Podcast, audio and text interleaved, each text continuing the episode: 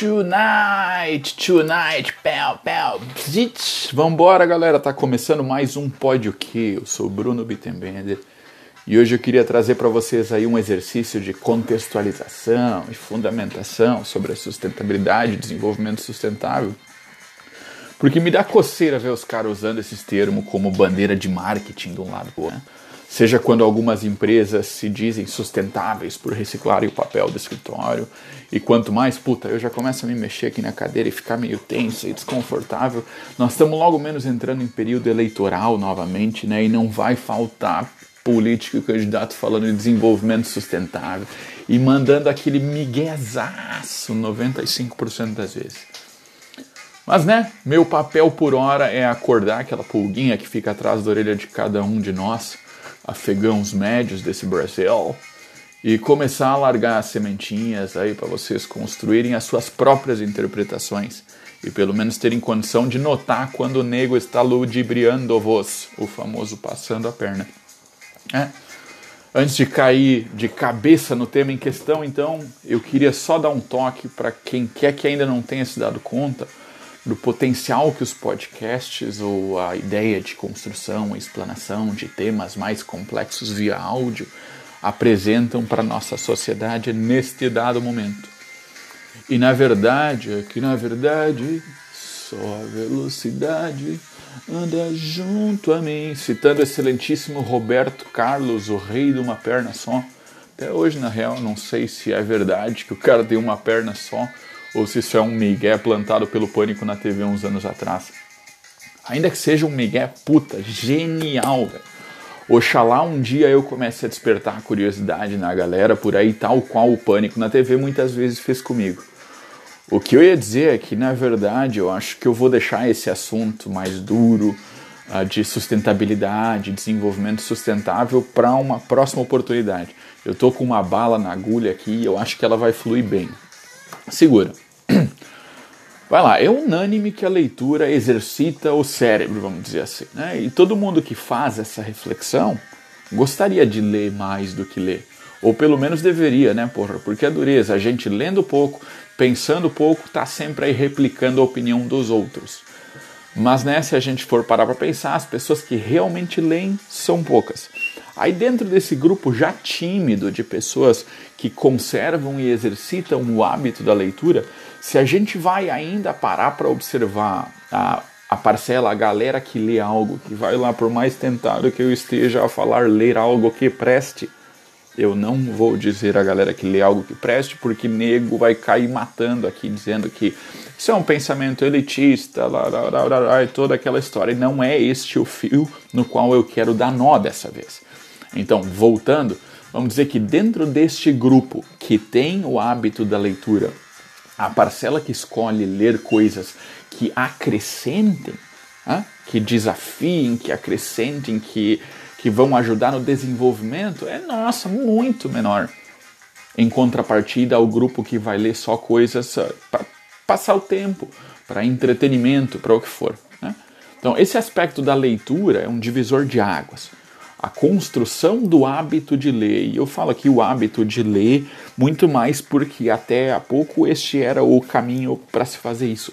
Mas de modo geral, o hábito de estudar, de aprender a coisas novas, de, de se desafiar, de, de construir uma caminhada progressiva, de né, ir atrás disso, é algo que funciona como pedra fundamental de alguns fatores que vão promover o nosso crescimento e desenvolvimento enquanto indivíduos, em vários aspectos, seja no pessoal, seja no profissional, como for, e em contrapartida, isso vai gerar o desenvolvimento e o crescimento nosso enquanto coletivo, enquanto sociedade.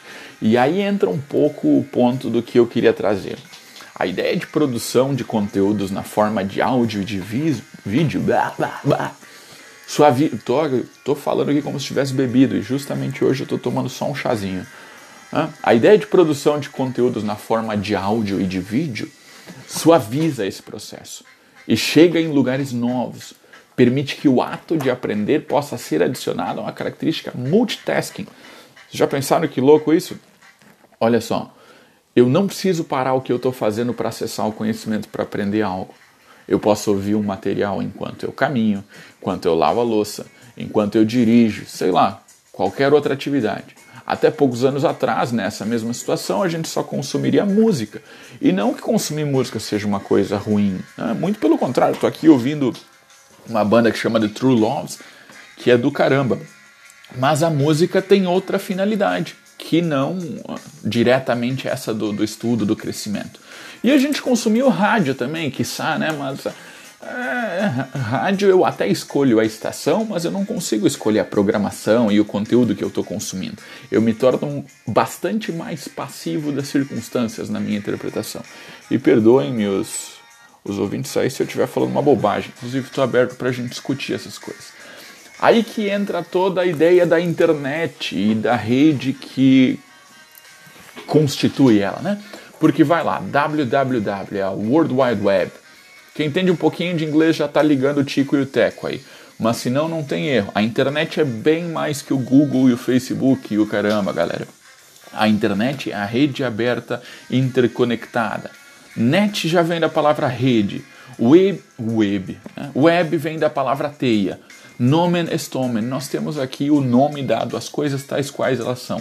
A rede que a interconexão possibilita é infinita de forma que eu posso produzir um áudio aqui na minha caverninha e vocês o acessam daí de onde vocês estiverem, né? seja em seus smartphones, em seus computadores ou sei lá, um gadget que vai estar disponível na hora que isso aqui for pro ar.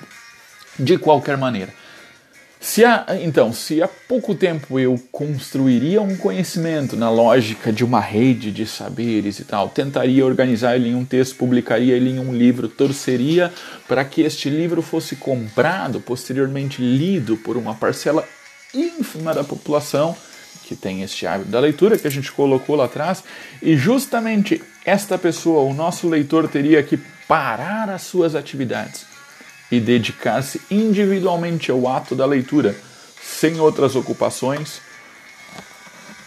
Hoje a situação é que eu posso condensar esses raciocínios em uma fala, que eu gravo numa app, lanço na nossa belíssima internet e deixo registrado aqui para a eternidade. Talvez até com a mesma conservação e segurança de durabilidade de qualquer livro ou qualquer outra publicação anteriormente existente e em voga. Cabum! Né? Eu preciso aprender a fazer uns efeitos especiais aqui no pódio, que ia ficar muito legal nessa hora, um barulho de explosão. Um barulho de explosão para ornamentar essa, essa etapa. Mas vamos lá, né? Voltando para o assunto, porque essa coisa da sonoplastia e quero retruco e tal vai ficar tudo para posteridade. Claro que isso só é possível graças a uma interconexão de cada uma das etapas que nos trazem até aqui seja a interconexão da internet, a interconexão dos saberes ou do próprio Gmail, que a gente clica lá concordando com os termos e condições na hora de logar em metade dos app no nosso celular. E voilá, parece que o Instagram sabe o que nos sugerir, né? Porra, eu sei que o Bruno estava procurando um tênis assim, estava procurando não sei o que, ou não sei o que. Ô louco, quem diria, né? Eu entrego de graça aí os dados para eles logarem no meu Gmail. Eu queria largar esta morta aqui porque eu acho que às vezes a gente deixa passar batido que nós provavelmente estamos experienciando o Gutenberg do século 21, galera. Através do mundo novo de realidades e ferramentas que a interconectividade de todas as coisas nos possibilita. Lembra do Gutenberg? A prensa do Gutenberg. Certamente em algum momento do ensino médio caiu no colo de vocês alguma coisa sobre, a, sobre o Gutenberg e a prensa que ele criou. Se não, vamos lá, né? Troque uma ideia com o professor de vocês, puxe ele para o canto da sala, intima aí na chincha e discutam a respeito. Johannes Gutenberg foi um rapaz que nos idos de 1455, puta, pensa que faz 550 anos, isso é meio milênio. O cara articulou uma prensa móvel que permitia montar laudas de texto e replicar a impressão desse texto em páginas. O que isso significa? Até então os livros eram escritos à mão. Vai lá, esmiuçando o negócio, pensa assim, ó, na, nossa sociedade, na nossa sociedade ocidental, e eu destaco sociedade ocidental porque nesse período era o que estava rolando aqui para o nosso lado. Os chineses já tinham uma técnica de impressão de gravuras e desenhos com moldes, fazia uma cara, mas né, não era nós, era os chineses. Pensando até essa altura do campeonato, cada cópia de livro exigia um escriba, E abre adendo pro fato de que essa bagaça era feita na base da pena, velho. Não tinha caneta. Pior ainda, não tinha liquid paper, errorex, corretivo, sei lá como é que vocês chamam esse negócio, mas não, não tinha, velho. Era pena, orgulho, sangue, suor. Errou, a casa caiu, se fudeu, página por página, velho. Dia após dia. Qual é a diferença de existir um instrumento que replica a impressão na nossa sociedade?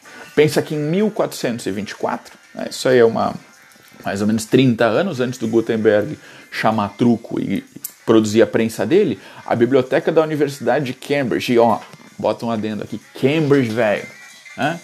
O, o que há, o supra-sumo da, da academia do meio científico, contava com um incrível acervo de 122 livros. Em 1550 anos depois do Gutenberg, a estimativa é que haviam sido impressos 15 milhões de livros. Aí pensa comigo, cenário 1, um, tem um monge querido que fica lá no quartinho, no monastério, copiando o livro no punho. Um depois do outro, um depois do outro. O cara leva uma eternidade para fazer uma cópia. Eu canso só de pensar nisso. Quantas pessoas têm acesso a este conhecimento? Uma de cada vez, bem provavelmente. Agora o cenário 2. Tem o Johannesinho, Gutenberguinho, tá lá comendo a sua cuca com salame, tomando a sua cerveja numa temperatura extremamente discutível para nós brasileiros. E ele monta essa prensa onde encaixa o padrão das letrinhas, faz a lauda, lambuza de tinta e plau, Tá pronta a página, bota um papel novo e plau, tá pronta outra página, plau, mais uma. Tá vendo? Só, só ia ser bacana os efeitos sonoros para que eu não precisasse fazer esse plau, né? Mas voltando, reproduzir livros deixa de ter o problema relativo ao trabalho envolvido lá com o, o manuscrito dos monges. Com isso, os livros tornam-se mais comuns, começam a fazer cada vez mais parte do dia a dia da galera e sucessivamente a capacidade de armazenar conhecimento, interrelacioná-los e acessá-los acaba crescendo exponencialmente. O Gutenberg vem e democratiza, através da inovação, através da prensa que ele cria, o acesso ao conhecimento. E aí volta para o podcast, volta para o audiobook, volta para o YouTube, volta para todas essas formas de disseminação de conteúdo via rede interconectada, nossa belíssima internet. Poxa que pariu, hein, ó. Eu preciso aprender a botar uns efeitos sonoros nisso aqui, Jesus. Cá estou eu divagando sobre o potencial alcance de se cantar para o vento o conhecimento. Não que eu seja detentor do conhecimento ou qualquer coisa assim, muito pelo contrário. Mas é que, pensa comigo, conhecimento gera autonomia. A autonomia gera independência. Independência gera liberdade liberdade gera desenvolvimento, já diria Amartya Sen. Depois eu deixo aqui linkado o material da Amartya Sen para vocês darem uma olhada também. No fim, estamos caindo de volta na ideia de desenvolvimento né? e ser sustentável é ter a capacidade de se sustentar, de se perpetuar, de garantir para aqueles que virão aquilo que nos foi garantido, aquilo que nos foi legado. Né? Então, certamente a discussão do desenvolvimento sustentável ela passa por cima dessa ideia de inovação e ela passa por cima dessa ideia de acessibilidade do conhecimento. Humildemente, cada um tem um pouquinho de Gutenberg e cada um tem a responsabilidade de cutucar e acordar aquela pulguinha que mora atrás da orelha dos brother. Linguagem figurada, né, galera? Eu imagino que vocês não tenham pulga de verdade. Se bem que, né, só para dar mais um adendo aí, hoje eu acordei e tava marcando, puta, um grau de temperatura em lajeado. Fácil, fácil de driblar o banho, ainda mais dadas as condições de pressão e temperatura aí, com isolamento social, onde a gente não vai ter que sair na rua. Mas vai lá, graças à minha disciplina, ao meu comprometimento e em respeito à Bruna, que já tem que me aguentar de tantas formas, eu encarei o chuveiro mais uma vez e novamente saí vitorioso. Oh, essa seria a hora de, se eu soubesse fazer as edições de sonoplastia, botar a música tema da Champions League aqui. Hã? Ganhei. Ô oh, louco, chega disso, já tô falando demais. Mas é isso aí, galera, no Pode o que? Pode tudo. Até semana que vem. Um abração. Valeu.